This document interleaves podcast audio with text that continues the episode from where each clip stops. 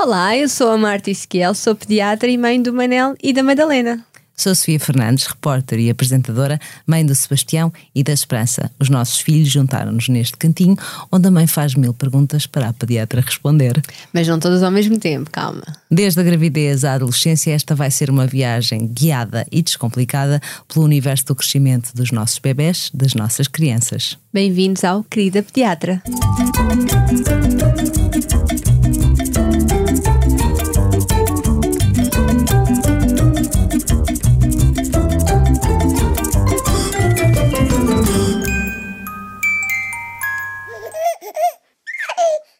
Este podcast tem o apoio do Continente do Bebê.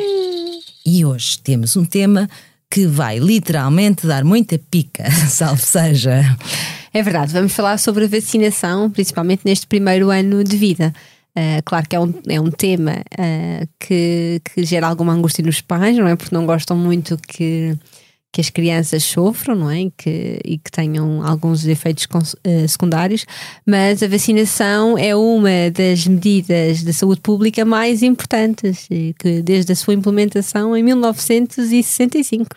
Olha, que tipo, que tipo de doenças é que, é que, é que, nós, é que, é que nós estamos a proteger as, as nossas crianças? Olha, meningite, pneumonias graves, o sarampo, a rubéola, a tosse convulsa, eh, tudo isso acaba por uh, ser prevenido, não é? Portanto, é importante mesmo a adesão à vacinação, até porque um, eh, o nosso Programa Nacional de Vacinação é um programa extremamente uh, completo, gratuito e com uma excelente adesão. É importante referir que não é obrigatório, mas felizmente somos um motivo de orgulho a nível europeu por umas grandes taxas de adesão. Uh, portanto, é, é, mesmo muito residual aquela, às vezes fala-se muito, aparece nas notícias, mas é muito residual os pais não, não, não aderirem à, à vacinação. Felizmente. E, e nós vemos que quando existem essas marés de movimentos anti-vacinas podem ter repercussões, não é?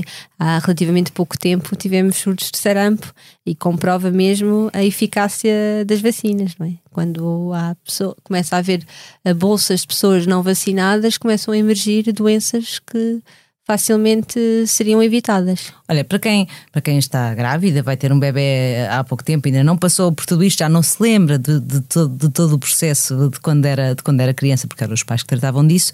Eh, quando, quando nasce um bebê, tipo, está logo, fica logo tudo, tudo preparado, não é? Tipo, logo nos, nos primeiros tempos, existe, queres explicar? É, há, há, há todo o boletim. Exatamente, ou seja, dentro do boletim de saúde infantil, naqueles livrinhos cor-de-rosa e azuis, na última página conseguem ver qual é que é, no fundo, o plano das festas. Claro que existem algumas vacinas também extra plano que são recomendadas, mas isso depois já falaremos um bocadinho mais à frente.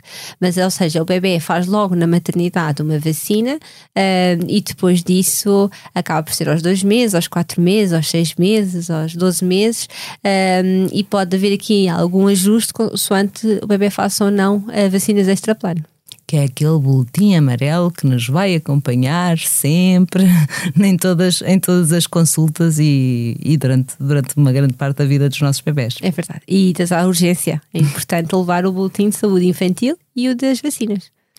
Também sobre este tema uh, temos, uh, temos pano para mangas e temos uh, a nossa rubrica, já dizia a minha avó, o mito da semana que, que, é, que eu não sabia que a Marta nos vai explicar. É verdade, este mito surgiu em 1988, quando houve um estudo feito por um médico eh, que escreveu resultados a associar a vacinação à perturbação do espectro do autismo. Uh, depois foi comprovado que esse estudo era falso, com elementos falsos. Esse médico foi mesmo impedido de voltar a exercer, mas infelizmente ainda há algumas pessoas ou ainda alguns movimentos em que acreditam um, apesar de já há 30 anos ter sido comprovado que este estudo é errado e falso. Portanto, as vacinas são seguras. Portanto, pais que essa vacina do sarampo, se eu não me engano que a minha filha passou por isso há, há pouco tempo, é nos 12 meses, não é? Exato. Portanto, não, não, fiquem, não fiquem com medo que, que é realmente um, um mito. É mesmo um mito. Olha, por falar esta aqui, eu lembro, não é? Que tenho, tenho a esperança com 18 meses, portanto, uh, temos passado todos estes, todo, todo, todas estas fases, mas vamos, vamos aqui analisar como é que é o, como é, que é o esquema de, de vacinas.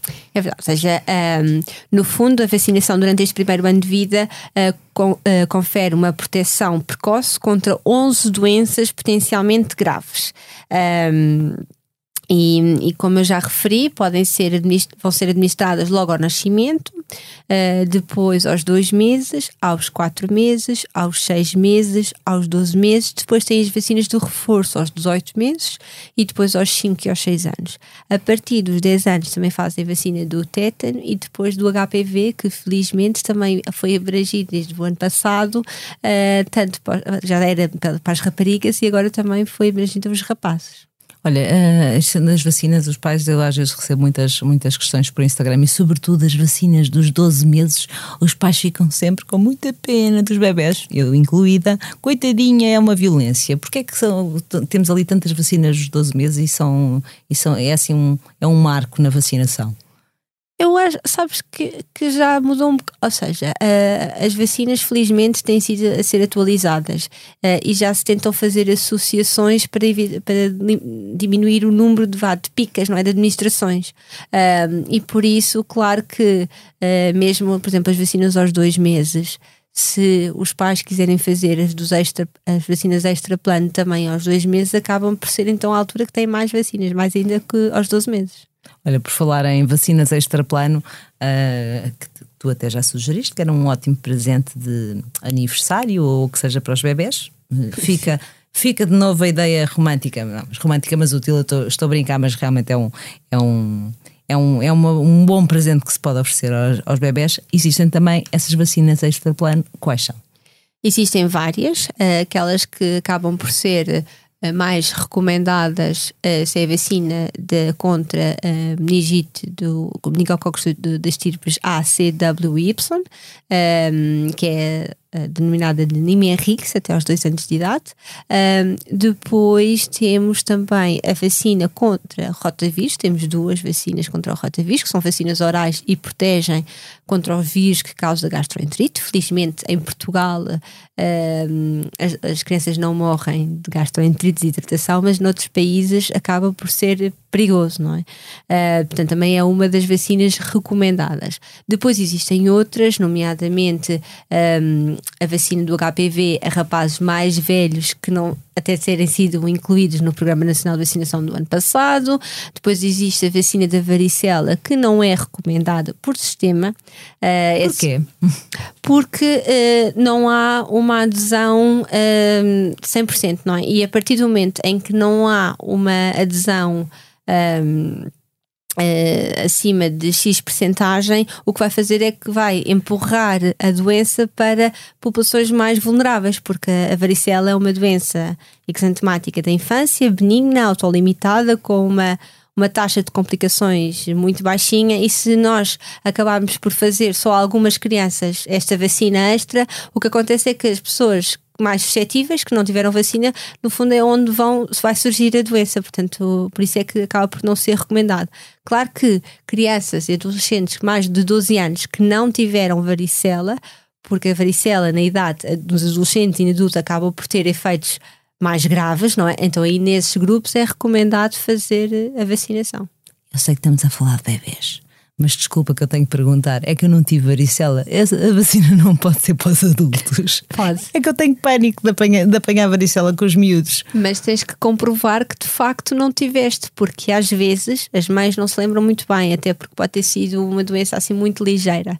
E, portanto, é importante fazeres um, umas análises para ver se tens anticorpos para a varicela e, de facto, se não tiveres, fazeres a, a, a vacina. E isto é muito importante.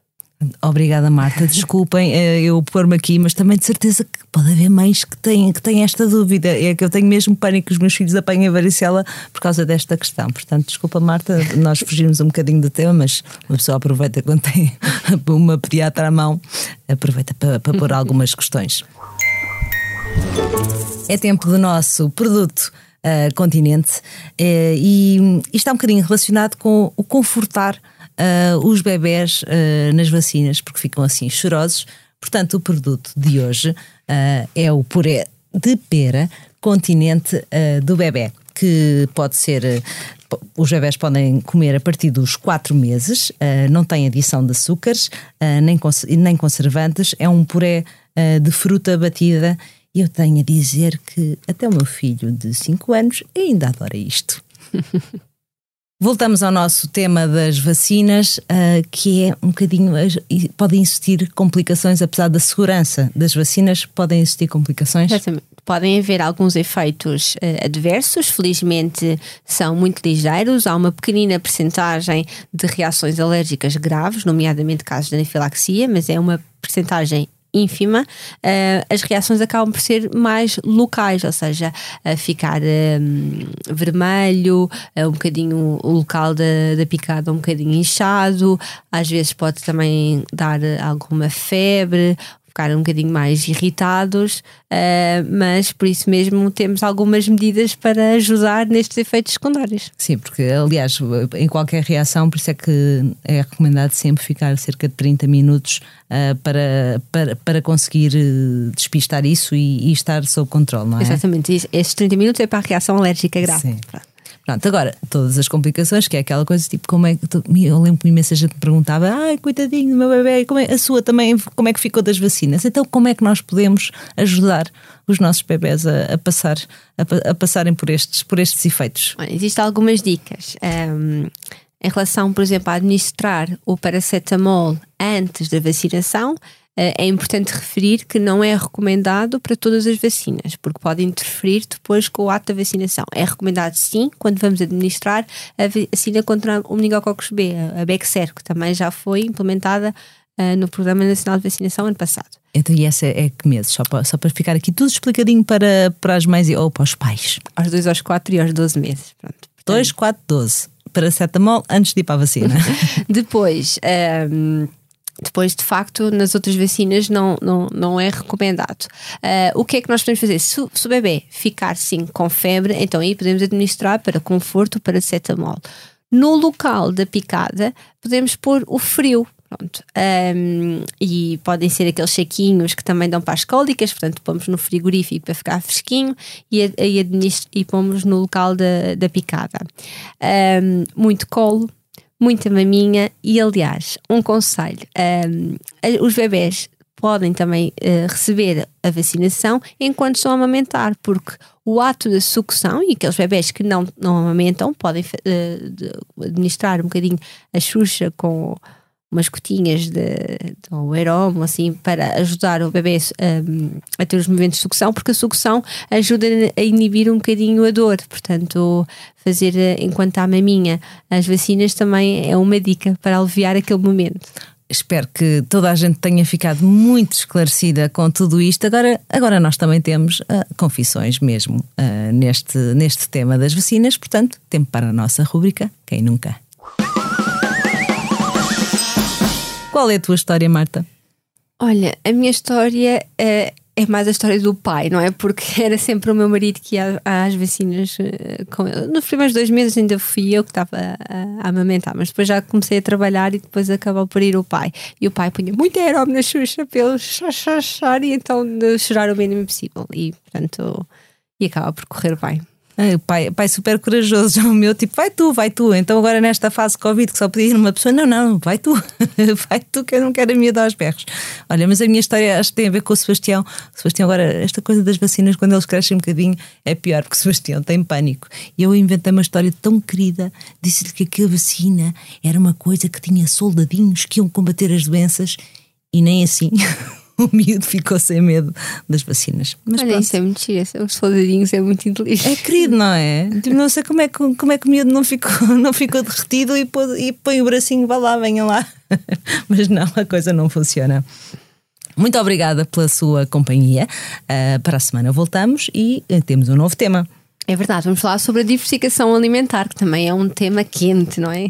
É a saída do leite ou não saída do leite, vamos, vamos perceber tudo isso. Uh, já sabe que pode ouvir o Querida Pediatra nas apps de podcast, também no site da SIC e da SIC Mulher e acompanhar também nas nossas redes sociais. Marta Isquel Pediatria e Sofia Fernandes Sofia Oner no Instagram.